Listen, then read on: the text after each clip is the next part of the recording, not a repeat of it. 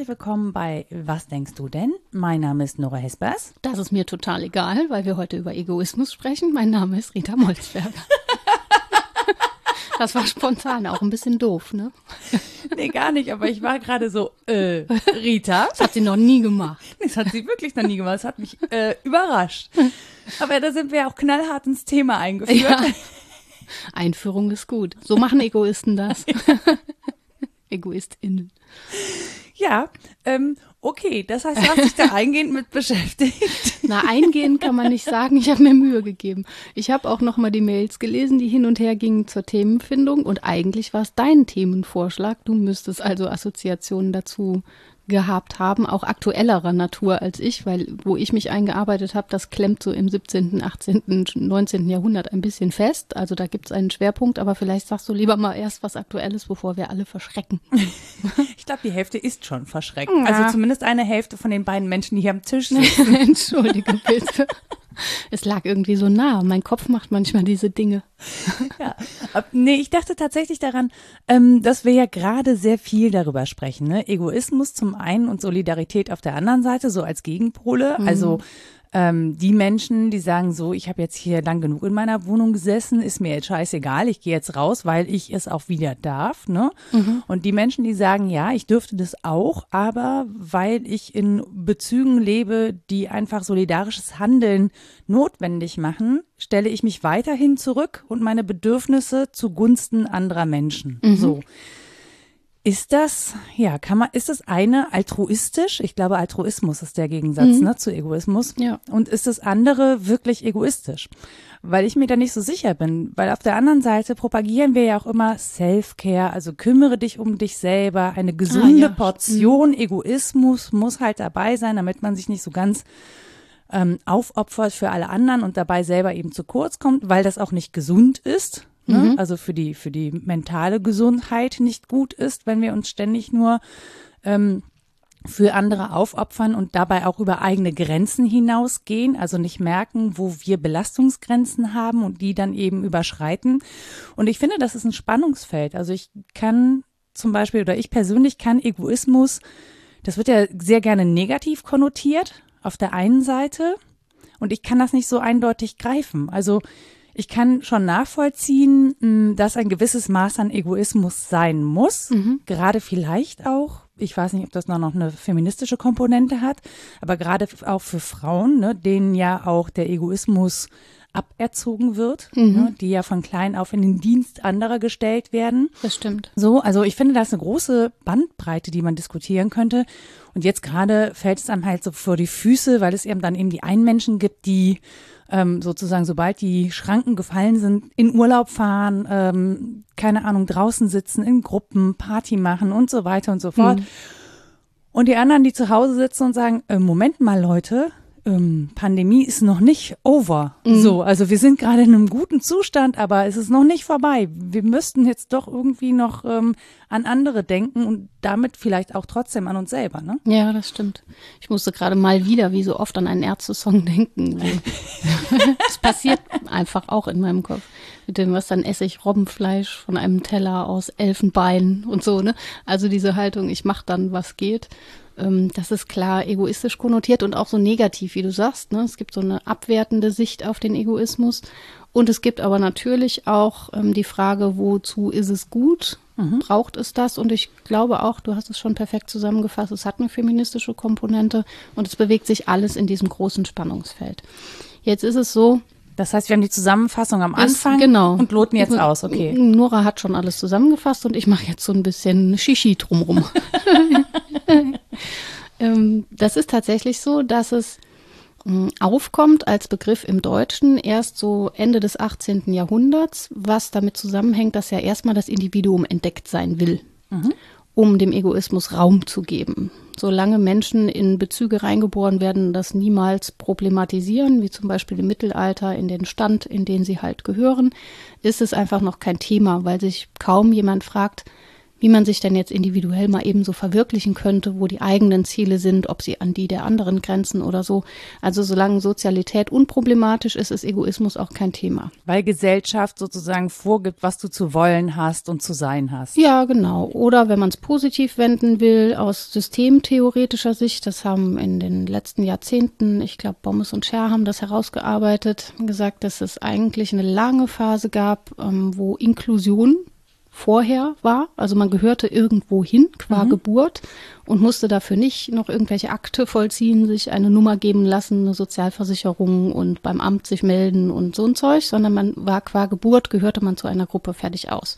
Und jetzt sind wir aber in einer Phase, wo das Selbstverständliche für uns eigentlich Exklusion ist.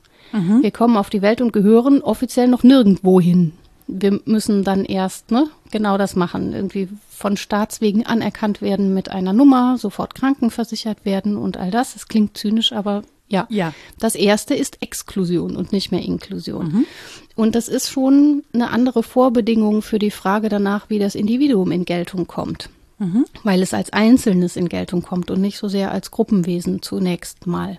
Also mit unserer Moderne haben wir da schon eine andere Sicht drauf, gewonnen und auch eine verloren. Mhm. Das Spannungsfeld ist immer noch das gleiche. Und einige haben sich darum gekümmert in der Philosophiegeschichte, aber es ist kein prominentes Thema in dem Sinne. Also es gibt kaum echte Egoisten unter den Denkerinnen und Denkern. Es gibt ein paar, die habe ich auch aufgestöbert. Eine Denkerin, die wird auch immer so, ja, rechts liegen gelassen, muss man sagen, oder links liegen gelassen, ähm, in den USA. Das ist Ayn Rand. Die wird aber kaum philosophisch äh, rezipiert und auch ein, der wird auch wenig rezipiert. Manche sagen, das ist der Vordenker von Nietzsche mhm. und ein junger Linkshegelianer, der äh, ein Linkshegelianer. Ja, ja, ja, hat sich aber mit den anderen Linkshegelianern auch überworfen. Kein Wunder, wenn man Egoist ist. nee, äh, Max Stirner ist das, der mhm. eigentlich nicht Stirner heißt, das ist sein Spitzname, weil er eine hohe Stirn hatte. Ist, ähm, das ist so einer, über den wir, glaube ich, sprechen müssen. Aber die Ursprünge all dessen würde ich suchen mit dem Beginn der Aufklärung jetzt in Europa. Ich kann über anderes kaum sprechen. Das ist jetzt wieder sehr beschränkt. Mhm. Mehr kenne ich nicht.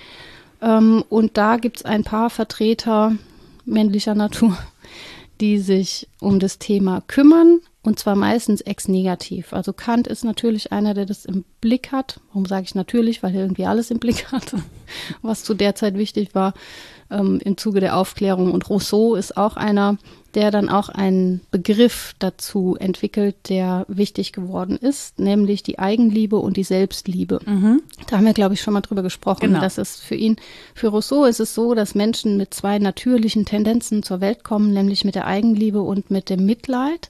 Und die Eigenliebe nennt der Amour de soi und Mitleid ist Pitié. Mhm. Also nicht so im Sinne von, ach du Armer, sondern ja, mit anderen Lebewesen. Genau. Und unter mh, mm, Bedingungen der Vergesellschaftung, so ist Rousseaus These, wird die Amour de soi zur Amour propre, zur Selbstsucht. Mhm. Weil dann so Dinge aufkommen wie der Vergleich, das ist ein großes Thema bei ihm, dass wir anfangen, uns zu vergleichen. Dann entsteht Konkurrenz, Neid und so weiter. Und das ist eigentlich alles so die Quelle für den Egoismus, weil Egoismus eigentlich zusammenfasst alle Strebungen, die so auf den Erhalt und Gewinn, die Behauptung, Bewahrung und Sicherung des eigenen individuellen Daseins zielen. Und zwar ohne Rücksicht auf die Ansprüche der menschlichen und nichtmenschlichen mhm. Umwelt. Mhm. Das würde ich heute explizit machen. Das ist bei Rousseau nicht ausgearbeitet, aber Natur ist ihm auch sehr wichtig. Ich glaube, da müssen wir auch drüber sprechen. Und was du jetzt eingangs gesagt hast, wäre ja insofern unproblematisch, als man sagen könnte, okay, Strebungen, die auf meinen Erhalt zielen, ja, Selbstsorge oder so, kein Problem. Problematisch wird es wirklich dann, wenn sie ohne Rücksicht auf die Ansprüche eines anderen, einer anderen, wie auch immer, ähm, durchgesetzt werden. Mhm. Ich überlege halt gerade, also wie breit wir das oder die anderen fassen. Mhm. Und ich glaube, das ist so eines der Probleme. Wenn ich jetzt in meinem direkten Umfeld niemanden habe, auf den ich Rücksicht nehmen müsste, ähm, ist das eine Freiheit, die ich gerade habe. Mhm. Und das ist ein bisschen gemein, weil viele andere Leute diese Freiheit eben nicht haben. Mhm. Mm, und zwar ist das die Freiheit oder von Verpflichtungen frei zu sein gegenüber anderen Menschen. Ja. Diese Freiheit ist es. Und die tritt gerade in so ein enormes Spannungsfeld. Das stört uns sonst nicht so, ne, weil wir uns dann das auch irgendwie aussuchen können. Also wenn wir uns entschieden haben für Haustiere, für ein Familienleben oder so, dann geben wir natürlich zum Beispiel Freiheiten auf, die wir haben, wenn wir Single sind mhm. oder wenn wir junge Menschen sind, die sich einfach frei bewegen können. So. Ähm, da, damit kommen wir einigermaßen klar. Wenn das jetzt aber sozusagen nochmal von außen restriktiv umgesetzt wird, dadurch, dass es so ein, so ein Virus gibt, ne? Mhm. dann finde ich, haben wir ein Problem. Also dann ist es so, dass, dass man so denkt, ja. Habe ich nicht selbst gewählt. ja, genau. Ich habe das mhm. nicht selbst gewählt und ähm, ich habe es nicht selbst gewählt und du hast Freiheiten und ich habe halt keine, obwohl ich mir das nicht aussuchen konnte. Und dann mhm. gibt es natürlich Menschen, die sagen, na ja, aber du wählst es ja mit allen Konsequenzen, also auch mit den unvorhersehbaren. Und dann haben die anderen halt Glück gehabt und die anderen Pech gehabt. Mhm. Das kann ich nachvollziehen, finde das aber trotzdem schwierig, weil in mir dann so ein kleines grünes Männchen kommt und sagt, ich hab Neid. Ja, Neid ist ein Neid, Missgunst. Ja, ja, ja. Ah. Ja, aber das ist ja interessant, ist, dass man neidisch sein kann, dass Menschen ihren Egoismus frönen können. Mhm. Ja, und zwar ohne, dass es dann auch Konsequenzen hat. Weil das Ding ist ja, ich kann denen ja nichts vorwerfen, weil sie ja nicht andere gefährden im Zweifel. Also ja. wenn sie diese Verpflichtungen und Bezüge nicht haben, gefährden sie in diesem Umfeld auch niemanden mhm. und in ihrem direkten Umfeld auch niemanden. Und deswegen kann ich denen das nicht mal vorwerfen. Ja, das ist sehr schön, dass es sich an dem Punkt bricht, finde ich sehr schön, mhm. weil das ja ähm, mal wieder so eine Frage der Ratio ist, ne? Und mhm. man besonders angepisst ist, wenn die Vernunft jetzt da keinen Einspruch erheben kann, dann hat man ja nur noch das Gefühl übrig. Das ist ja mhm. doof. Ne? Man möchte vernünftigerweise sagen können, das ist nicht richtig so und so weiter. Und das ist wirklich ein ganz Wunderpunkt an dieser Debatte. Das ist mir auch aufgefallen, als ich dann anfing zu lesen und zu lesen und zu lesen. Jui, das ähm, ja ist schon so, dass es Theoretiker gibt, die sagen, ähm, ja, ich fange mal mit der steilen These an. Kant und Descartes äh, sind beides Vernunftdenker. Du mhm. kannst aus der Vernunft beides ableiten, den kategorischen Imperativ und die allergrößten Gräuel, die zu lesen keinen Spaß machen. Mhm. Ne? Weil es auch nicht um die Gräuel tatsächlich geht, sondern darum, dass sich da jemand losmacht von allen Zwängen, ähm, so wie Marquis de Sade das versteht, ähm, geht es ja nicht nur um Sexualität und die Auslebung dessen, sondern vor allen Dingen um Rücksichtslosigkeit, mhm. um Freiheit, radikale Freiheit. Und aus der Vernunft kann man beides folgern. Dass man einerseits den anderen verpflichtet ist oder dass man total allein ist. Und es gibt tatsächlich in der Philosophiegeschichte Denker, die entweder so oder so argumentieren. Und in der Falle hocken wir jetzt auch. Ne? Toll. Wir möchten ja gerne die Bezüge vernünftigerweise erklären und dem anderen vernünftigerweise erklären, warum er oder sie das unterlassen sollte. Aber aus der Vernunft kann man beides ableiten. So, und da kann man sehr unzufrieden mit sein oder aber auch nicht unzufrieden bleiben, sondern sich diesen Antagonismus genauer angucken. Das habe ich dann gemacht, nachdem ich mich durch Dessert und so gequält, haha, hatte. Na, es gibt wirklich, also manche Werke sind schwer zu lesen, finde ich, ohne Brechreiz. Mhm. Ist, ja. Also selbst mit der Brille, okay, ich gehe es jetzt wissenschaftlich an und ich will da was rausholen, was jenseits des konkret Beschriebenen ist, ist es einfach Danke, dass du dir das für uns antust. Ja, ja, mein Interesse reicht weit. Aber man ist bereit, sich zu quälen, aber ja. schön ist anders. Ja. Jedenfalls mh, mm, ist einer der glaube ich, prominentesten Denker Hobbes, Thomas Hobbes, den kennt man so von diesem Staatswesen her, ähm, aus der politischen Philosophie. Und der sagt im Prinzip das, was du eben auch gesagt hast, nämlich alles Handeln geht erstmal aus einer Sorge um sich hervor, also mhm. um, ja, vom Einzelnen her. Und allein hat man unbeschränkte Freiheit und das Recht auf alles. Erstmal. Er macht das Gleiche wie Rousseau und nimmt so ein Naturzustand an, in dem Menschen allein seien, wohl wissend, dass das nicht so ist. Wir kommen nicht allein auf die Welt. Aber man kann ja so einen Naturzustand denken, in dem man in sehr kleinen Kohorten lebt und sich dann fragen, was ist denn dann das Natürliche? Mhm. Das ist so eine Denkbewegung. Man will irgendwie rauskriegen, wie Menschen, was menschengemäß wäre. Und dann überlegt man sich, wie wären sie denn, wenn sie wenige wären, wenn sie nicht vergesellschaftet wären. Käfighaltung. Nee, eben nicht, weil ja keiner einen Käfig baut. Kann ich mir selber bauen. Hm, kannst du machen, ist aber dann dein Problem. Also, die, die imaginieren wirklich ja. so einen Zustand, keine Ahnung, du wärst auf irgendeiner Insel und mit wenigen vergesellschaftet und es gäbe halt nicht diese höfische urbane Kultur, das ist ja Rousseaus Punkt auch so. so ja, sowas, ja. genau. Aber nicht aus der Zivilisation rausgeworfen, sondern imaginär von vornherein in diesem Naturzustand seiend. Mhm.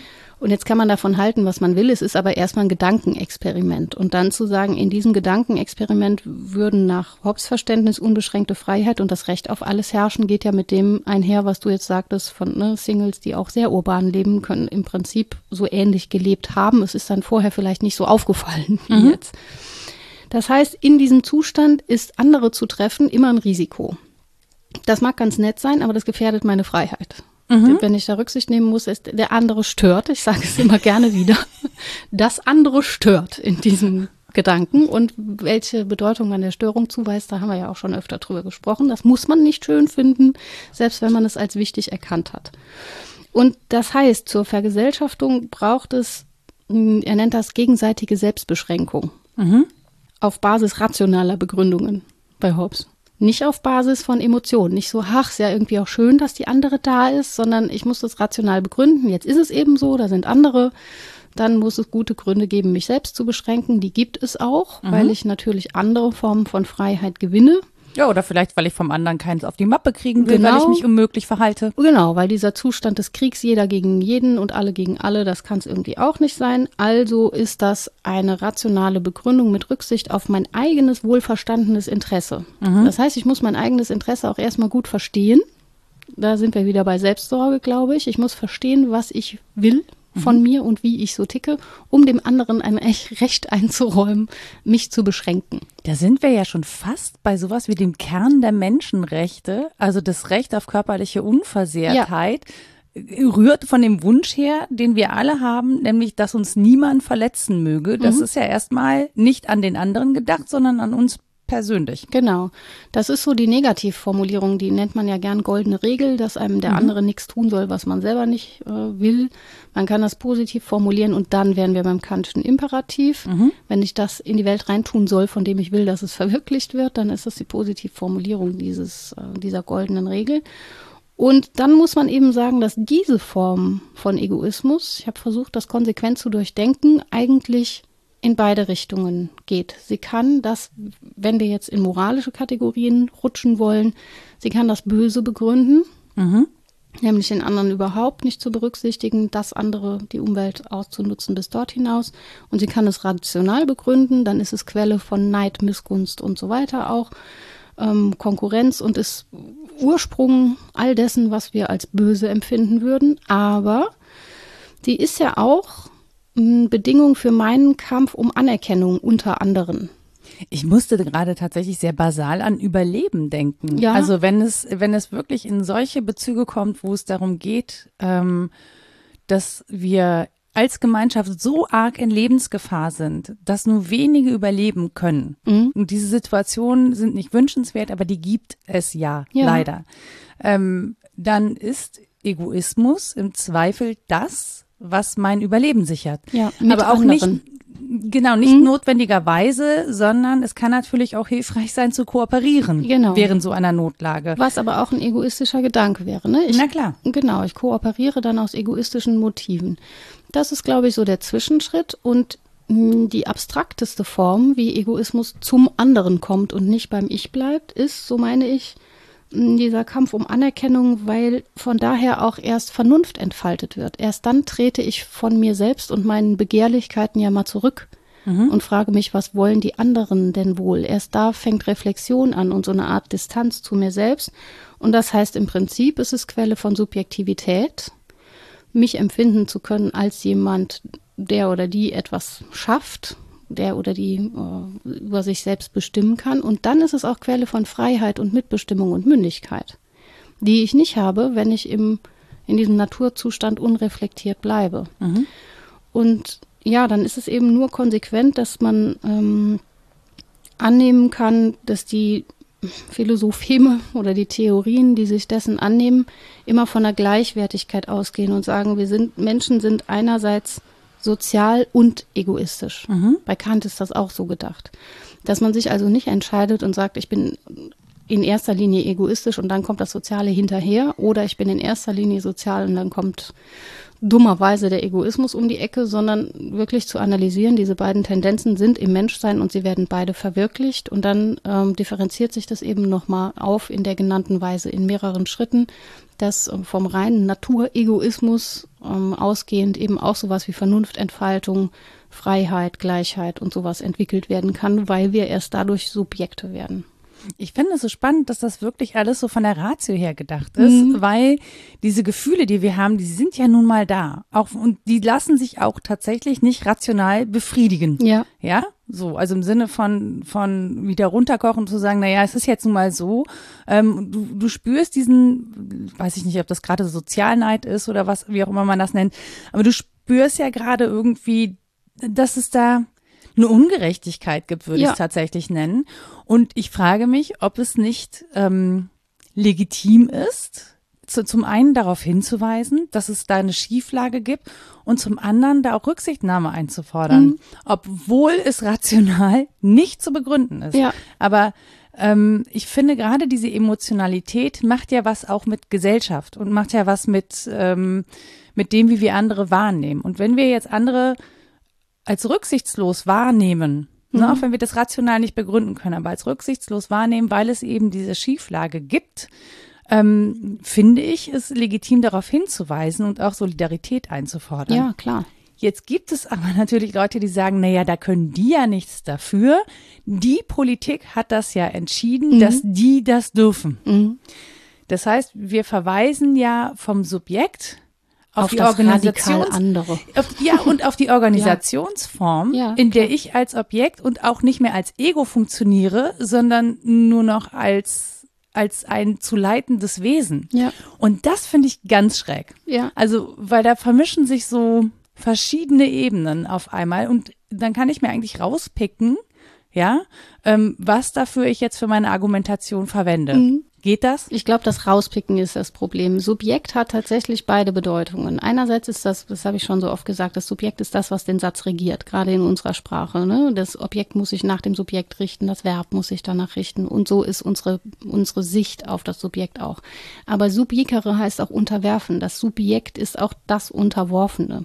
Und was du, ja, das ist komisch, aber ja, wahr. Ich gucke gerade komisch, so. Ja, das ist ganz ungewöhnlich. Das ist auch ja. wirklich eine ungewöhnliche Sicht, die erst spät in der Philosophiegeschichte ähm, ja so hervorbrach, den anderen wirklich als ähm, Bestimmung für meine Subjektivität zu in Geltung zu lassen. Mhm.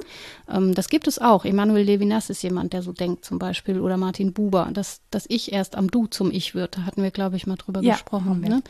Und das heißt auch nicht, oh, ich bin halt ein Sozialwesen und da kommen die anderen vor, sondern ich gewinne mein Ich-Sein erst daher, dass andere sind. Mhm. Und auch das ist Subjektivität. Das Problem ist ja dieses Rauspicken glaube mhm. ich, wie es mir jetzt gerade so passt. das ist natürlich eine Rumschlawinerei, würde ich sagen. Ich dachte zum Beispiel. Oder mentale auch, Flexibilität. Ja, ja. ist doch dasselbe. Denn ich dachte bei diesem Thema und auch als du eben sagtest, in Gruppen und man muss vielleicht, ähm, ich dachte an America First. Ja, ja, ja. Nora macht, ja. da spannen sich gerade alle Nackenmuskeln an. Das ist ja eine komische Aussage in genau deinem Sinne. Ne? Einerseits, ja, wir sind eine Gruppe und wir müssen aufeinander Acht geben, wir sind von außen bedroht, bla bla, dieses ganze Gedöns. Mhm. Und wir sind dann aber jetzt diejenigen, die auf sich schauen müssen und keine Rücksicht auf die anderen zu nehmen mhm. haben.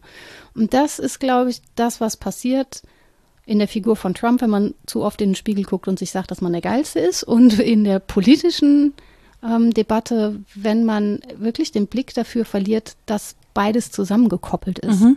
Dass man nicht jetzt einmal so argumentieren kann und einmal so, sondern dass es immer beide Seiten hat, Sozialität und ähm, ja, meinetwegen Egoismus, dass die verkoppelt sind. Ich kann jetzt nicht sagen, und jetzt für diese Phase gucke ich mal eher so und übermorgen mache ich es wieder anders. Also kann man natürlich tun, ist aber nicht redlich. Ja, was heißt es nicht redlich? Ich glaube, du musst trotz allem nachher wieder eine Balance finden, weil du kannst nicht sozusagen das tun und das ist ja nicht eine Erstmaligkeit, sondern das ist ja gerade in dem Satz, der genannt wurde, das war ja ein Absolutismus. Ja, ja. Ne? Das hieß ja, ja nicht, klar. wir gucken jetzt erstmal auf uns, sondern wir gucken jetzt nur noch auf uns. Ja. Und ich finde zu sagen, ich gucke jetzt erstmal auf mich, Aber so wurde immer argumentiert. Ja, ja. Ne? ja, die äußeren Zwänge und so weiter. Und das ist ja so analog zu dem, was du nennst. Ne? Jetzt ist es eben so, jetzt guckt man mal nach den Umständen. Das machen Menschen auch gerne, dass sie dann argumentativ auf die Umstände abwälzen und von sich absehen, wenn es passt, und Mhm. sich dann aber wieder ins Zentrum der Argumentation stellen, wenn das passt. Ja, wobei ich dann auch, ich bin immer äh, unentschieden, ob das gut ist, dann so Hardliner-mäßig unterwegs zu sein und nicht die Bedingungen eben mit einzubeziehen in das Denken. Weil natürlich kann ich die Bedingungen mit einbeziehen. Natürlich kann ich dann sehen, okay, äh, die anderen haben jetzt halt auch über ein Jahr zu Hause gesessen, ja, und ich muss jetzt halt noch ein bisschen länger, aber das heißt ja nicht, dass die so gar nicht darunter gelitten haben. Und vielleicht ist es sogar so, ähm, dass sie deutlich mehr darunter gelitten Ja, haben klar. als ich, weil ich mich besser arrangieren kann, weil ich in einer privilegierteren Situation lebe, ne? Und das einfach ähm, dadurch alleine schon besser handeln kann und so. Ähm, und da finde ich, muss man oder da muss man das wirklich so ganz individuell runterbrechen. Und ich finde das ähm, unglaublich schwierig, weil es dann eben auch so zersplittert. Also weil es dann auch sich nicht mehr anfühlt wie eine Gemeinschaft, sondern wie eine Ansammlung von Individuen mit ganz individuellen Problemen. Und das ist ja auch de facto so. Ja. Und trotzdem müssen wir eine gemeinschaftliche Leistung erbringen, um diese Pandemie in den Griff zu bekommen. Ja. Und ich finde, diesen Spagat zu schaffen zwischen den egoistischen Bedürfnissen der anderen Person, die ja vorhanden sind. Also wir können sie ja nicht negieren. Wir können ja nicht sagen, die gibt es nicht. Die gibt es ja in jedem und jeder von uns. Ähm, also diesem Anspruch gerecht zu werden und trotzdem sozusagen zu fordern, ja, das geht aber erst, wenn wir alle, ja, no one is safe until everyone is safe, ne? Das ist ja der Leitspruch zu den Impfungen, der übrigens nicht nur für unsere kleine Gemeinschaft hier in Deutschland Nein. gilt, sondern vor allen Dingen gerade was Impfen angeht, weltweit. Ja. Also vor allen Dingen für die Länder, in denen es gerade nicht genügend Impfstoffe gibt und in denen nicht genügend Menschen geimpft werden können. Ne? Also auch da sind wir ja in einer unglaublich privilegierten Situation hier in Westeuropa. Das muss man einfach so sagen. Ja. Oder in den meisten Ländern in Westeuropa. Ähm, und das finde ich eine, einen riesigen mentalen Kraftakt gerade. Das zu unterscheiden, dem Egoismus Raum zu geben, den er auch haben darf, ohne ihn zu verurteilen und trotzdem sozusagen zu sagen, ich kann das verstehen, aber wir brauchen diese Gemeinschaftsleistung immer noch. Ja. Auch wenn ich diese, diese egoistischen Bedürfnisse anerkennen kann. Und Dass es ein riesiger Kraftakt ist, ist, glaube ich, unbestritten. Und dass es schon mal eine Phase gab, so in den 1980ern mm, bis späte 90er, wo Globalisierung anders gedacht wurde, gerade in Hinsicht auf diese Verantwortungsproblematik und wir dann irgendwie wieder zurückgefallen sind in eine komische Art von nationalstaatlichem Denken. Das ist, glaube ich, auch alles gut analysiert und Teil dieses Problems. Mm, Ich sehe eine Möglichkeit, sie ist vorsichtig, aber immerhin, in dem, was du auch sagst, in der Rückführung auf Emotionalitäten, ohne Rationalitäten rauszulassen. Weil jetzt zu sagen, äh, begründen wir es doch mal vom Gefühl her, dann sagt halt jemand, ich habe kein Gefühl für anderes, mir scheißegal, ne? wie ich eingangs gesagt habe. Ja, ist ja das Problem. Ne? Ich musste gerade an die mehr. denken. Ja, ja. mir doch egal. Ähm, das ist schwierig. Also wir müssen es auch da zusammenkoppeln. Aber mal ehrlich, Menschen haben ein Begehren nach Eintracht mit anderen. Entweder weil es besser funktioniert und mich am besten in Ruhe lässt, also ich kann das ja auch egoistisch begründen, oder aber auch, weil ich es als schön empfinde oder als lebenswerter und so weiter. Und unsere Zustände, in denen wir handeln müssen, sind immer zwieträchtig, mindestens zwei, fast noch mehr. Aber wenn ich dieses Begehren anerkenne und sage, da ist ein Begehren nach Eintracht, dann muss ich daraus ja diesen Kraftakt ableiten, so schwer er mir auch fällt. Und ähm, das ist dann aber zumindest anders begründet, als wenn ich sage, na, der Staat hat es halt so vorgegeben, die Rita piepst. wir werden geboren, wir sterben und die Zeit dazwischen verbringen wir mit dem Tragen von Digitaluhren. Das digital Douglas Adams. Ja, genau. Die habe ich mir gekauft, als mir jemand gesagt hat, ich müsste jetzt mal bei der Digitalisierung mitmachen. Ich erzählt? ich gesagt, mach ich doch. ja. Ja. So viel dazu. Die Wäsche ist fertig. Schön. Leider in einem nicht. anderen Stadtteil, aber das Ja. macht nichts. Ja, ähm, wenn wir daraus folgern, dass es dieses Begehren gibt und die Bedingungen der Zwietracht aber auch, dann finden wir uns wieder in so einer Situation, wo wir zur Rücksichtnahme in der einen oder anderen Weise auch auf uns selbst quasi gezwungen sind. Es ist so, damit mhm. wir gut leben müssen. Und da müssen wir nicht erst sagen, das hat die Politik mir auferlegt oder das böse Virus, sondern so ist unsere menschliche Situation. Das zu erkennen kann einerseits sehr frustrierend sein, mhm. aber auch sehr befreiend, glaube ich, weil wir dann wissen, es ist ja eben nicht so, dass das Virus alle gleich betrifft, überhaupt nicht, aber diese Situation schon, dass wir Eintracht wollen und ständig in Zwietracht klarkommen müssen. Das betrifft tatsächlich alle. Ähm, da kann man sehr viel privilegiertere Startbedingungen haben äh, und es einfach besser handeln, weil die eigene charakterliche Lage und auch die eigenen materiellen Bedingungen gut sind oder man kann es schlechter getroffen haben, aber es betrifft tatsächlich alle.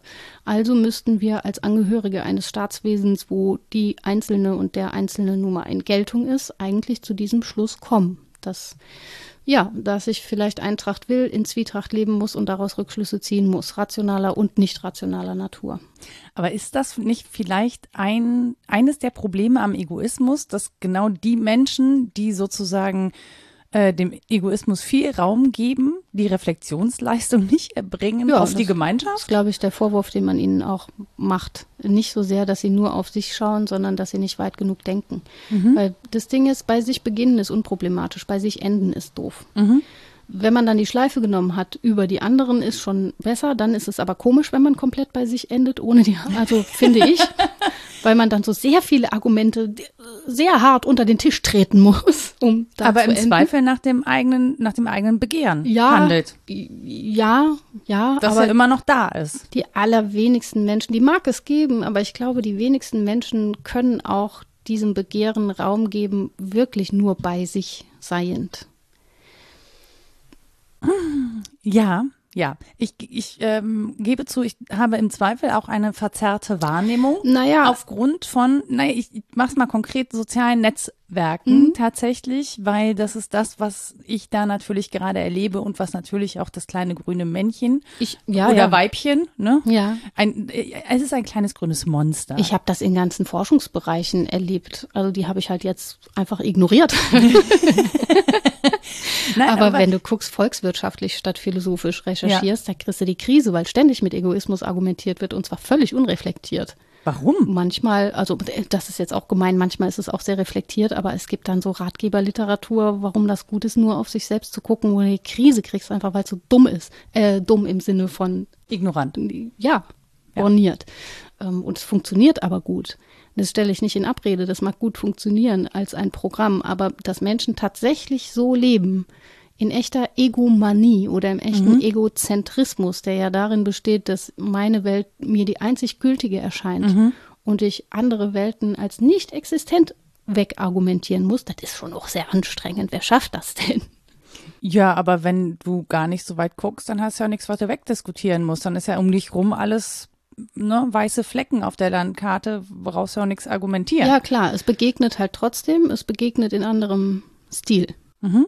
Und ist dann aber, wenn du sagst, es, es funktioniert gut, ist das dann auch etwas, das sozusagen gepflegt wird, weil es eben gut funktioniert und vor allen Dingen nicht gut funktioniert in gesellschaftlicher, aber eben in wirtschaftlicher Form? Ja, ich würde behaupten, dass das die Grundlage der Homo economicus Theorie und der Humankapitaltheorie ist, dass man sagt, das funktioniert ähm, und sich insbesondere das Wirtschaften anguckt. Was man dabei alles übersieht, ist, dass Kapital eben nicht nur Ökonomie ist. Da muss man den ganzen Bourdieu in die Tonne treten und sagen, es gibt kein soziales und kein kulturelles Kapital, äh, was Käse ist, weil Menschen das erleben, dass mhm. es auch um Soziales und um Kulturelles geht, mindestens, wenn nicht noch um mehr.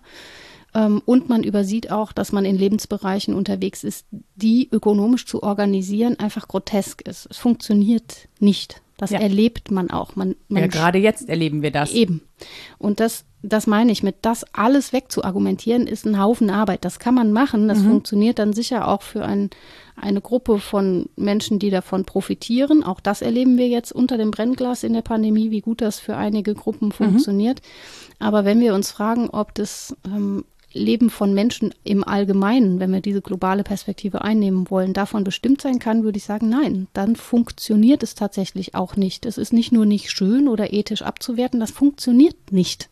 Ein signifikanter Teil der Menschen muss anders denken. Mhm. Und da können die schön dankbar sein, dass viele andere ähm, ja, altruistischer leben, andere Lebensbereiche auch noch auf dem Radar haben und so weiter. Dafür, dass die wenigen ähm, sich dann so durchschleppen mit einem wirklich radikal gelebten Kapitalismus, Egoismus, mit radikaler Ökonomisierung aller Lebensbereiche. Aber das tun sie auf Kosten von. Das finde ich nämlich das Spannende. Also es wird uns ja gerne dann als Egoismus verkauft. Ne? Mhm. Also, wobei ich mich dann auch frage, wessen Ego und ob das nicht das abstrakte Ego der Wirtschaft als solche ja. ist, mhm. weil nämlich Menschen, die das leben, darunter ja durchaus auch leiden. Ja, also beschädigen sich selbst. Genau, ja. sich selbst beschädigen im, aber im Glauben daran, dass sie es eigentlich für sich tun. Ja. Ja, oder dass sie eigentlich sich in den Mittelpunkt stellen. Ne? Also ihre, ihr eigenes Karrierestreben, ihren eigenen Ehrgeiz und sich daran aber dann auch selbst kaputt machen ja. Aber nur, aber was heißt nur, das weiß ich jetzt nicht. Ähm, aber vor allen Dingen deshalb, weil ihnen gespiegelt wird, es sei erstrebenswert. Genau. Und es ist deswegen erstrebenswert, weil es natürlich zur ökonomischer Gewinnmaximierung beiträgt. Aber es hat halt, also es entbehrt der Menschlichkeit oder menschlichen Bedürfnissen in anderen Bezügen, jenseits eben von Anerkennung und äh, Kohlescheffeln. Mhm. Jetzt ist man natürlich schnell dabei, als eine äh, Philosophin und Journalistin, die anders lebt, zu sagen, ach, die Armen und sich so drüber zu stellen. In, nee, das war nicht der Sinn und Zweck, weiß. sondern ich wollte es nur mal ähm, durchdekliniert haben. Ist auch richtig so. Ich mache das auch. Ja. Ich versuche nur dabei aufmerksam zu sein für meine eigenen Befindlichkeiten. Ne? zu sagen, du armer Börsenmakler, du kannst mir ja leid tun, weil deine Menschlichkeit ist ja so reduziert. Ich sehe das tatsächlich so. Ich glaube, dass Menschen sich beschädigen, wenn sie konsequent so leben. Und ich mhm. glaube auch, dass es sehr wenige sind, die das durchziehen, ein erwachsenes Leben lang, sondern dass sich das bricht. Und das hat eben nicht nur Gründe darin, dass es emotional irgendwie nicht gut funktioniert oder das mag auch alles sein, dass es uns psychisch in die Sackgasse führt, sondern es gibt auch ähm, philosophietheoretisch eine gute Begründung dafür, warum es nur wenigen zu Gebote stehen kann. Mhm. Und jetzt komme ich mit Max Stirner. Okay. Man könnte sagen, angekündigt. Äh, das ist ein, ja, wie soll man sagen, Vordenker, ja, schon, des Nihilismus, ein nihilistischer Denker, aber auch einer, der den Existenzialismus vorbereitet hat. Und ich versuche jetzt, ich lese jetzt mal ab, damit ich es exakt Bitte gerne. Ähm, ist das berühmteste Zitat von ihm ist, glaube ich, das kriege ich auch noch so hin, mir geht nichts über mich. Mhm. Und er schreibt in seinem Text, ähm, mich und ich und so auch immer groß. Aus mhm. Gründen. Mhm. Weil er, und das ist eben ähm, ein spannender und äh, ein Gedanke mit einem Twist, finde ich, sagt, es geht nicht darum, jetzt mich als Person von vornherein in den Vordergrund zu stellen, sondern meine Unterworfenheit zu sehen. Mhm. Und zwar meine Unterworfenheit unter so große Begriffe. Zum Beispiel, da läuten die Kirchenglocken zur rechten ja. Zeit. Wahrheit, Freiheit, Gerechtigkeit, Menschheit, all die großen Begriffe, mit denen die Philosophie so herum argumentiert, nennt er große Egoisten. Mhm. Weil sie für sich stehen sollen, so als Ziel und jede und jeder muss sich ja unterordnen. Das ist ja völlig klar, dass wir uns unter Freiheit als Gemeinschaftsgedanken unterordnen oder unter Menschheit, dass wir kaum sagen können, nö, ich negiere das. Ne? Mhm. Das hat lange gut funktioniert, gerade mit der Aufklärung.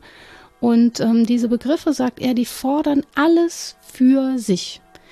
Aber demgegenüber will der Mensch sich herausfinden Mhm. Auch aus diesem, das fand ich ganz schön, auch so eine labyrinthische Metapher habe ich da gedacht, sich herausfinden, etwas über sich herausfinden, aber auch daraus finden und sich gewinnen. Mhm. Also jenseits dieser Unterworfenheit unter große Ideale müssen Menschen gucken, wie sie vorkommen, wenn sie nicht nur als unter, nicht nur als Unterworfene vorkommen wollen. Und dann kommt der, der Twist, den ich so spannend finde. Das heißt, wenn ich eine Absage mache an Ideale jeglicher Natur, mhm dann kann ich mich nur noch an nichts binden. Das ist mhm. Nihilismus. Mhm. Und das wow. heißt, ich verliere mich. Ja. Im Prinzip muss ich meine Existenz dann fröhlich auslöschen, äh, weil ich, ja. Es war nicht gleich. Und das ist dann mein Ideal. Also mhm. mich, mich wirklich an nichts zu binden. Und das heißt nicht ex negativ, sondern an ein positives Nichts, das nichts mehr ist. Fröhliches Nichts. Und erst, ja. Und erst darin werde ich das ist wirklich der Gedanke, das muss man sich auf der Zunge zergehen lassen, weil Egoismus, wenn man ihn in Reinsform so denkt, ist so. Ja. Dann unterwerfe ich mich nichts mehr. Aber wem denn? Nur noch mir selbst. Aber was ist denn da noch?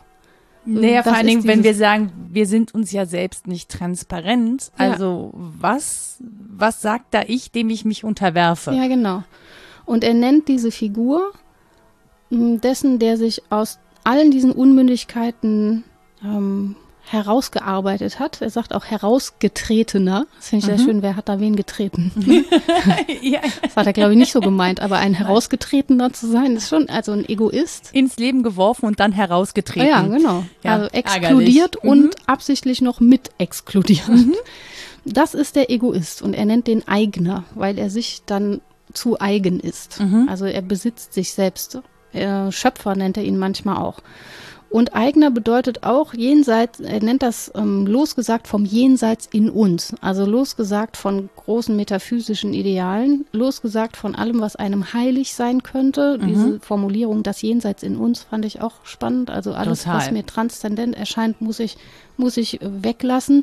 Es wird analog gesehen in der Aber auch Interpretation. Außenleben, ne? Ist ja Genau. jenseits von uns. Genau, das ist nämlich der Punkt. Das wird analog gesehen auch zu Freuds Über-Ich. Mhm. Auch davon muss ich mich komplett lossagen, von allem, was von außen von mir erwartet wird und von meinen hehren Idealen. Und es ble- bleibt wirklich nichts. Weil alles, was, ähm, was ich mir noch ähm, zum Festhalten voranstelle, Mhm. fordert, sagt er, meine Ehrfurcht. Und ja, Ehr und Furcht. Und davon will ich ja frei werden. Ich muss mich lossagen von allem und dann bleibt nichts. Und dann bin ich mein eigener. Also im Prinzip dann, wenn ich mich von meinem Leben lossage. Also Ja. ja. Und da sage ich mal, wenn das der Egoist ist, dann ist das jetzt keine Form, in der viele leben wollen. Kann ich mir nicht vorstellen. Also wenn viele sagen, ich bin auch gerne Egoist, dann, dann mal gerne Max Stirner lesen und sich fragen, ob es wirklich Ob so ist. das wirklich das Ziel sein kann. Ja, also ja, ich fand's spannend. Ne? Er hat auch ein Goethe-Zitat seinem großen Werk. Das Werk heißt Der Einzige und sein Eigentum, also sich selbst zu besitzen. Hat dann, ich meine, ein Goethe-Zitat ist es vorangestellt oder an den Schluss gestellt, besser gesagt, aber es durchdringt sein Denken. Ich habe mein Sach auf nichts gestellt. Mhm. So, alles nichts. Und dann Egoismus. Okay, wenn man das wirklich Hat er will. das gelebt? ähm, Oder hat er das nur versucht zu er durchdenken? hat dran, dran, ja, er hat dran gelitten, würde ich sagen. Mhm. Mhm. Kannst du das konkret machen, wie er daran gelitten hat? Äh, sich wirklich immer allein zu fühlen, auch mit der eigenen Mhm. Positionierung. Ähm, großes Leid. Es ist so ähnlich wie bei Nietzsche tatsächlich. Also mit den Gedanken, sich einerseits total cool zu fühlen. ich bin der Einzige, der diese harten Gedanken hat. Und dann aber auch wirklich vereinzelt äh, zu sein, das war, das war sicher nicht leicht. Ja. Und was eben dann, und auch wenn nicht man, alt geworden, der Mann. ja, und ja, und wenn man nämlich daran leidet, zeigt es halt schon, dass wir aus diesen Bezügen nicht loskommen, weil wir würden ja, Ja. Als als absolute Egoisten würden wir am Alleinsein gar nicht leiden. Deswegen Ja. ist es, das ist ja schon absurd im. Prinzip zu sagen, ähm, diesen kompletten Egoismus zu durchdenken und ihn im Zweifel in Gedanken auch zu protegieren, dann aber darunter leiden, dass man alleine ist Ja. und aus diesen Bezügen herausgetreten ist und wurde. Ja, genau. Ja, Ja, ja, eben. So, und äh, das heißt, das ist, ähm, ja, das klingt nicht gesund. Egoismus Nee, in Reinform ist nicht gesund, Genau. aber es ist eben etwas, das uns ja spannt im Leben. Das ist ja das, was, ne, Ja. das habe ich von dir, ne? Ja. dass wir in Spannung, Spannung. leben. Mhm. Naja, es ist ja, ähm, also Egoismus weist uns ja im Zweifel auf unsere Bedürfnisse hin. Ja, ne? Also da, da ist irgendwas, das an uns zieht und sagt, ja, aber, aber, aber, aber. Mhm. Verlier dich nicht ans andere. und verliert an den, zum Mhm. Beispiel, ne, wenn es gut läuft. Ja, ja, also wenn klar. uns das nicht frühzeitig abtrainiert worden ist, Ja. dass wir eben genau an der Stelle hinhören. Weil es ist ja gar nicht so, dass man sagt, ähm, der Egoismus hat gar keinen Raum. Ich glaube, Nee. der, wir brauchen den schon, um uns eben nicht komplett zu verausgaben, um Grenzen zu erkennen, um auch zu merken, ähm, was wir eigentlich gerne haben möchten. Und Mhm. dann müssen wir natürlich gucken, ob es möglich ist, dem Raum zu geben. Und ähm, Egoismus leben zu können, ist auch ein Privileg. Ne? Klar. Also das ist häufig in so einer Gesellschaft, in der wir leben, ist diese Selbstpflege und Sel- Self-Care auch gebunden an ähm, finanzielle, materielle Möglichkeiten. Also wenn es zum Beispiel, wenn wir den Wunsch haben nach Raum für uns, Hm. muss Raum da sein. Ja, ja. So. Ja, es gab kaum eine zynischere Bemerkung als, ich weiß nicht mehr, wer es war, ich möchte jetzt auch nicht. Es war irgendein Popstar, liegend im warmen Wasser mit Rosenblättern. die gesagt hat, ja, das Virus betrifft uns alle. Ja, das stimmt. Aber wenn ich dazu auf meine Yacht gehen kann und die Ansteckungsgefahr gleich null ist, ist mhm. das einfach was anderes, als wenn ich in einer Favela wohne. Das ist anders. So. Definitiv. Also ist was Wahres dran, aber es stimmt dann auch an vielen Stellen nicht. Insofern, ja, der, der Zusammenhang des Privilegs ist mit zu reflektieren. Aber vor allen Dingen glaube ich, dass der Punkt wichtig ist, ähm, den du meinst, nicht im Sinne von ich stehe wegen materieller guter Bedingungen über den anderen oder so oder ja in anderer Weise neben den anderen, sondern ich gewinne mich erst auf Basis dieser materiellen Überlegungen. Und es ist gerechtfertigt, mich auch auf materieller Ebene zu gewinnen. Zum Beispiel, wenn wir es jetzt feministisch diskutieren, es ist gut, mich um eig meine eigenen Finanzen zu kümmern. Es mhm. ist gut, nicht in Altersarmut zu verfallen. Es ist wichtig, weil ich mich selbst als eigenen Teil und nicht nur als Frau von sehe. Ne? Mhm. Was einfach für uns hier in dieser Gesellschaft, glaube ich, ein wichtiger Schritt war. So, an der Stelle braucht es jetzt eine Triggerwarnung, denn Rita macht Ausführungen zu Desart und das ist niemand geringerer als Marquis Desart. Das heißt, es geht um Missbrauch, es geht um sexuelle Gewalt. Wenn ihr das nicht hören wollt, weil das wirklich harter Stoff ist, auch wenn Rita in der Metaebene drüber spricht, aber sie muss es halt benennen, dann spult einfach gute zweieinhalb Minuten vor. Ich mache euch eine Shownote dahin, wo es dann weitergeht und tut euch diesen Part nicht an.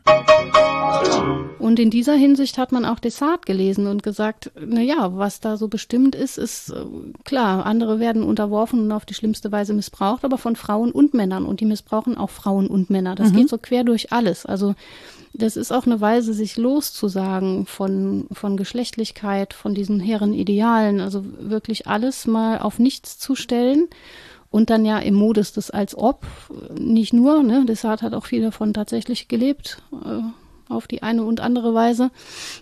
Aber es vor allen Dingen gedanklich mal durchzuspielen, wie das wäre, mich von all dem loszusagen. Was bliebe dann und wie herrsche ich dann über mich selbst? Das ist schon ein spannender Gedanke, aus dem man viel nehmen kann, denke ich. Ja, wobei ich sagen muss, ich habe echt Berührungsängste. Also auch als du es eben gesagt hast, ein, ein körperliches Unwohlsein ja. schon mit diesen Gedanken. Das Unwohle ist auch, das ich habe einen großartigen Artikel dazu gelesen, bei dem mir auch Horror. unwohl war. Es ist schon schlimm.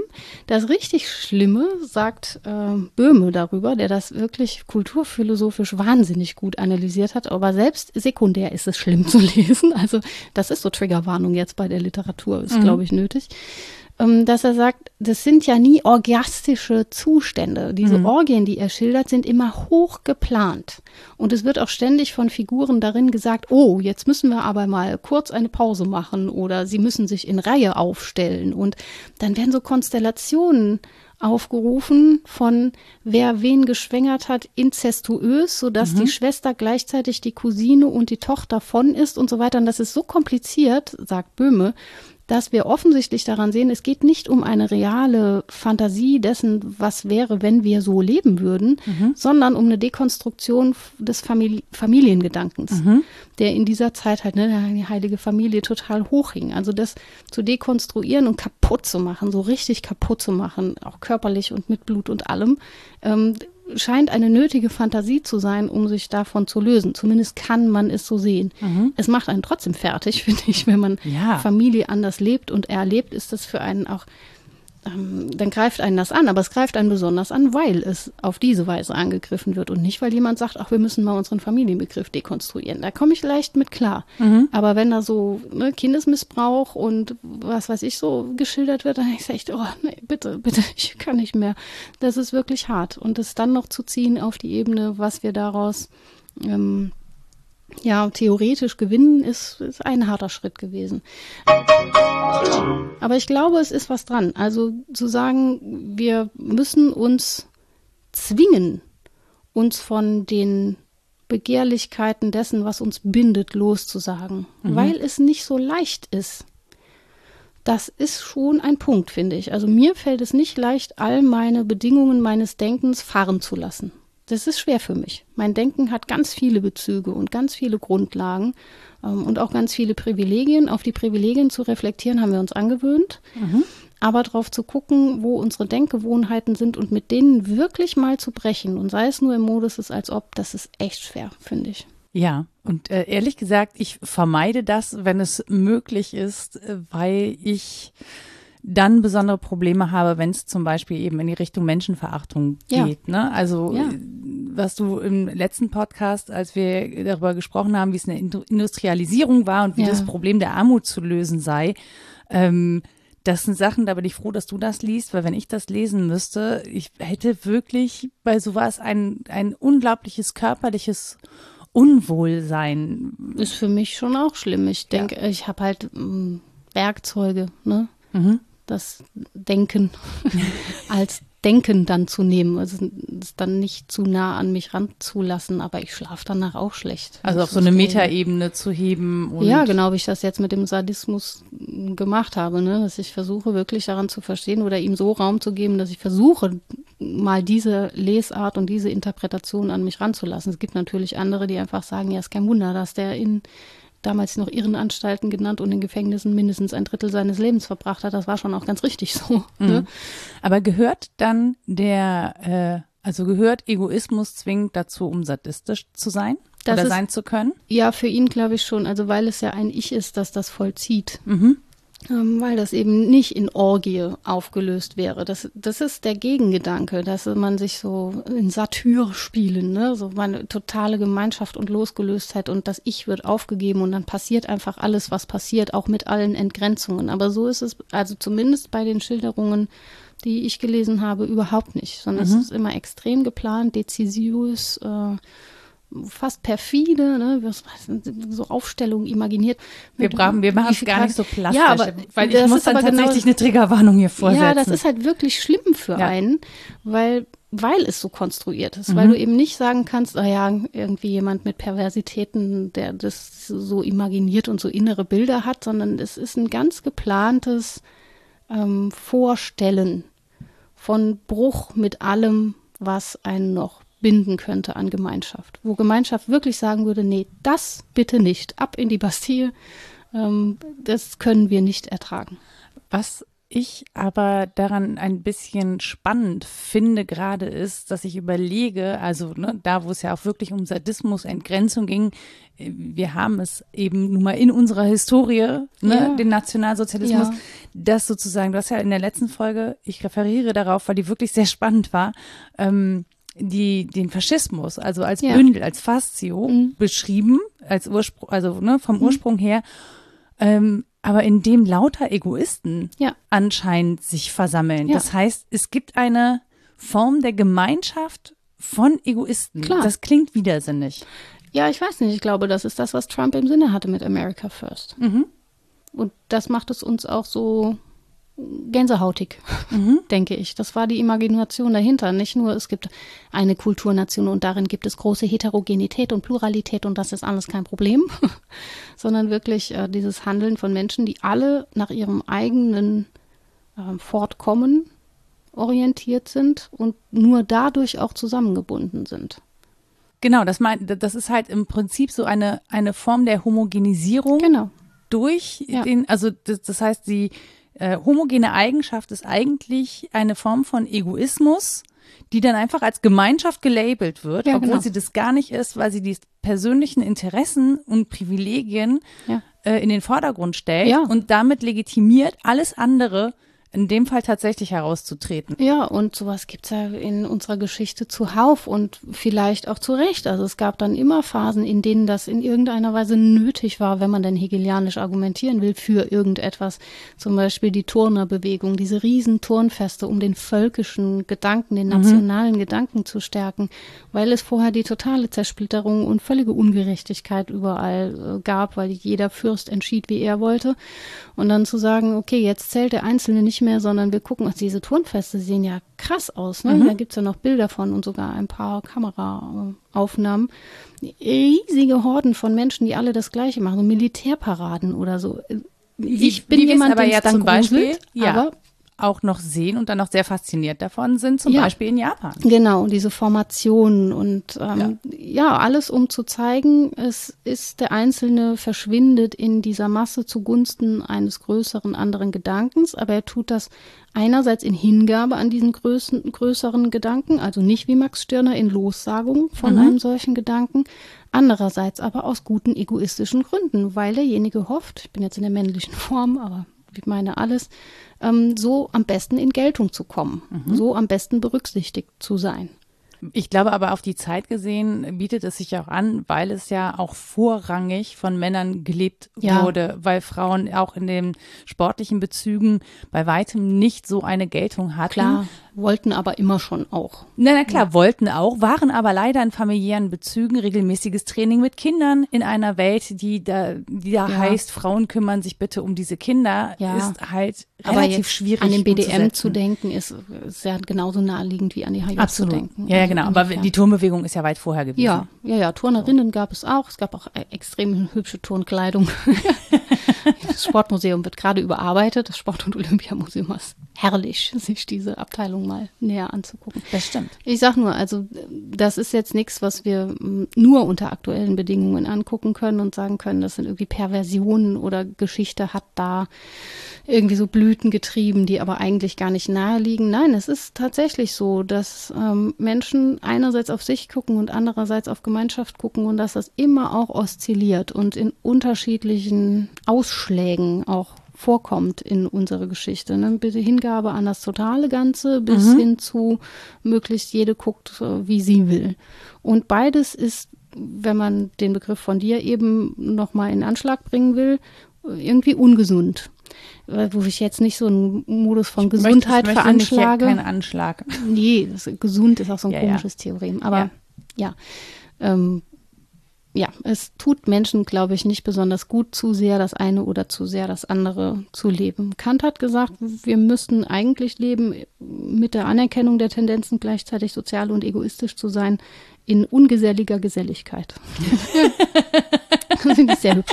Und das hat er wahrscheinlich auch durchgezogen mit seinem Ja, wenn ich das, wenn ich das gehört äh, habe, so richtig von ihm, dann saß er dann in seinem ungeselligen Kämmerlein. Ja, ja. Mit seinem, ja, toll. Ja, naja, also er sagt, es gibt schon diesen Hang zur Vergesellschaftung, aber auch den Hang, sich zu isolieren. Und das, ja, wenn beidem Raum gegeben ist, ist das wahrscheinlich ganz gut. Ich finde das halt so spannend, das in den großen Bögen zu denken. Ne? Also wir haben ja nur so ein kleines Menschenleben, aber wir haben ja auch eine große Historie. Und wenn man das dann sieht, dieses Oszillieren, diese Ausschläge, ist es ja so, dass wir auch als Menschheit, als fortschreitende Gesellschaft immer wieder auf der Suche sind, wo da die Balance Ja. ist. Und das ist so fragil und Ja. so auch, ne, wir merken halt, sowas wie eine Pandemie bringt dieses Gleichgewicht so unglaublich ins Wanken. Und Ja.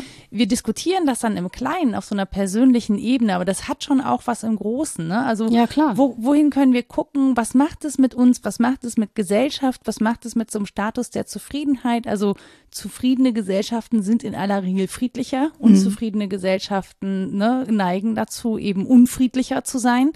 Das heißt, ähm, das lohnt sich schon dahin zu gucken und das auch zu diskutieren und zu gucken, naja, ähm, wie viel Egoismus verträgt Gemeinschaft, ja, aber wie viel Unterwerfung verträgt sozusagen die persönliche Ja. Ebene, das Individuum.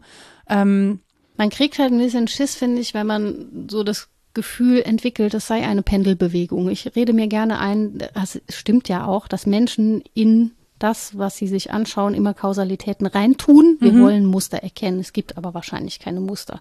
Wenn ich aber das als Muster erkenne, das Pendel schlägt mal dahin aus, mal dahin aus und mir unsere Jetztzeit für uns in diesem relativ kleinen Kosmos äh, ne, angucke, da muss man ja schon sagen, die Postmoderne hat uns doch arg vereinzelt. Ja. Ne? Also da- Das Pendel ist hin zum Subjekt ausgeschlagen und eher zum Egoismus nicht stirnerscher Natur, sondern eher volkswirtschaftlicher Natur und auch kapitalistischer Natur. Und da krieg ich Schiss vor der Rückbewegung des Pendels. Ich, ja, ich hoffe einfach, es geht auch anders als pendelnd. Es kann ja meinetwegen 3D sein oder das ganz falsche Bild. Wir, wir wackeln, wir wackeln uns Wir da wackeln. so durch. Wir sind perpendikel. Das Perpendikel der Geschichte bewegt sich in ungeselliger Die Geselligkeit. Folge heißt das Perpendikel des Egoismus. Ja, das wäre gut. Habe ich gerade entschieden. Ja, Ich stelle mir so einen kleinen Deckel auf einer Dampflokomotive früher. Dieses hektische Auf und Ab. Oh Gott, wo sind wir denn jetzt gerade? Muss ich gerade egoistisch sein oder sozial? Es geht so schnell. Ein bisschen ist es so. Ja, Also es schon. kann ja auch im Tagesverlauf so sein. Ja. Ne? Solange du Ja. schön im Homeoffice alleine sitzt, ohne Telefonkonferenzen, kannst du da schön egoistisch vor dich hin Ja. äh, zipseln. Tut aber auch nicht gut. Nee, Eine Freundin eben. von mir hat geträumt in Kacheln, die Arme. Wie Das in Kacheln? Sehr, ja, wegen Zoom und Ach so. so. diesen, ist das schlimm? Das ist schlimm. Das ist schlimm. Das ist wirklich schlimm. Da hat es sich wirklich arg auf die Netzhaut und eingebrannt. Vereinzelung auf gar nicht hohem, sondern miesem Niveau. Ja, aber sehr plastisch. Ja. Müssen wir jetzt noch ein Fazit ziehen oder war das das du Fazit? hattest ja dein Fazit, oder? Am Anfang. Ja, das stimmt. Wir hatten schon alles gesagt. Ich, muss ich es nochmal dran schneiden? Nee, ne? Ich weiß nicht. Das wäre witzig, oder? Ich sag einfach nochmal dasselbe. Achtung. Nein, auf keinen Fall. Gut, dann äh, können wir ja deine Literaturliste Ja. mit Triggerwarnung. Samt und Sondersmänner, bis auf Ayn Rand, für die ich, aber da- die hat so viel geschrieben, da kann man mal so lesen, aber die habe ich nicht wirklich genannt. ne, Vielleicht ansonsten. knöpfen die, wir die uns mal gesondert vor. Och, ja. Aber dann erst Hannah Arendt, damit ich stabil bin. Das hatten die letzten zwei Themen, haben mich echt destabilisiert. Das tut mir leid. Ich brauche jetzt wieder so gedankliche Wellness. Okay, das machen wir, versprochen. Nee, Quatsch. Geht schon alles. Also, äh, das von Kant steht im vierten Satz seiner Idee, äh, vier Satz sind mehrere Sätze, also Abschnitt, seiner Idee zu einer allgemeinen Geschichte in weltbürgerlicher Absicht. Das ist von 1784. Ähm, Max Stirner, der eigentlich Johann Caspar Schmidt hieß, um den jetzt hier mal zu outen, der Einzige und sein Eigentum. Ähm, das ist 1844 erschienen. Dann gab es äh, zwei gute Quellen zu Desart, nämlich Volker Reinhardt, Desart oder die Vermessung des Bösen. Das ist 2014 erschienen. Nee, drei gute Quellen. Jacques Lacan hat was geschrieben, Kant mit Sade. Das ist ein ganz spannender Text. Nicht ganz leicht zu lesen, aber neu übersetzt und kommentiert von Mai Wegener ähm, 2014 erst. Und von Hartmut Böhme, das hatte ich zitiert, ne, Natur und Subjekt, das von 1988. Und darin gibt es ein Kapitel Umgekehrte Vernunft, Dezentrierung des Subjekts bei Marquis de Sade. Ähm, und dann hatte ich noch Rousseau, richtig. Ähm, Martin Rang ist der Rousseau-Papst. Martin Rang, Rousseaus Lehre vom Menschen, das ist von 1959. Und auch ein echt spannendes Buch mit tollen Einzelkapiteln. Frederik Neuhauser, Haus mit OU, ähm, Pathologien der Selbstliebe, Freiheit und Anerkennung bei Rousseau. Der ist einer der wenigen, der die Amour de Soi und die Amour propre mal so richtig ausgefaltet hat auf mehreren hundert Seiten. Ausgefaltet. Ach, die Liebe ausfalten. Wie bei Origami, so ausfalten. Nachher hast du nur ein viereckiges Blatt Papier. Völlige Enttäuschung. ja. Aber es ist vielleicht aber viele Knicke. viele Knicke und es ist vielleicht rosa, wenn ihr Glück habt. Genau. Wir wissen es nicht. Mit Blümchen drauf. Danke, dass du versuchst, mich zu heilen. So, wenn ihr noch Gedanken habt, die ihr mit uns teilen möchtet, was dann nicht mehr egoistisch ist, sondern sozial, dann könnt ihr uns erreichen unter rita.wasdenkstudenn.de oder nora.wasdenkstudenn.de. Wir haben einen Twitter-Account at wddd-podcast. Ihr findet mich auf Mastodon unter Frau Nora, wie auch in vielen anderen sozialen Netzwerken, in denen ihr euren Egoismus kippen könnt, so wie ich das auch tue. Hübsch. Wir haben eine Facebook-Seite und ihr findet uns natürlich da, wo es Podcasts gibt. Und wenn ihr möchtet, dürft ihr uns da eine Bewertung da lassen und ein paar Sternchen. Das läuft gerade tatsächlich mal mehr, mal weniger gut. Die, Was heißt das? uns haben die ersten KritikerInnen gefunden. Ja. Das, aber das finde ich, ich, finde das total gut, weil ich denke so, ach guck mal, das, äh, wir, wir erreichen mittlerweile Menschen, die, Die nicht, nicht, mehr, mal erreicht werden wollen. genau, nee, die vielleicht gar nicht Teil unserer Blase sind. Das Ja, ist ja das ist eigentlich voll gut, ja. irgendwie gut, selbst wenn sie es dann nicht gut finden, aber das ist ja legitim. Das ist ja Klar. ein, wie man so schön sagt, demokratisches Angebot hier. Und ansonsten würde ich sagen, ähm, passt auf euch auf und auf die anderen. Bis dahin. Tschüss. Tschüss.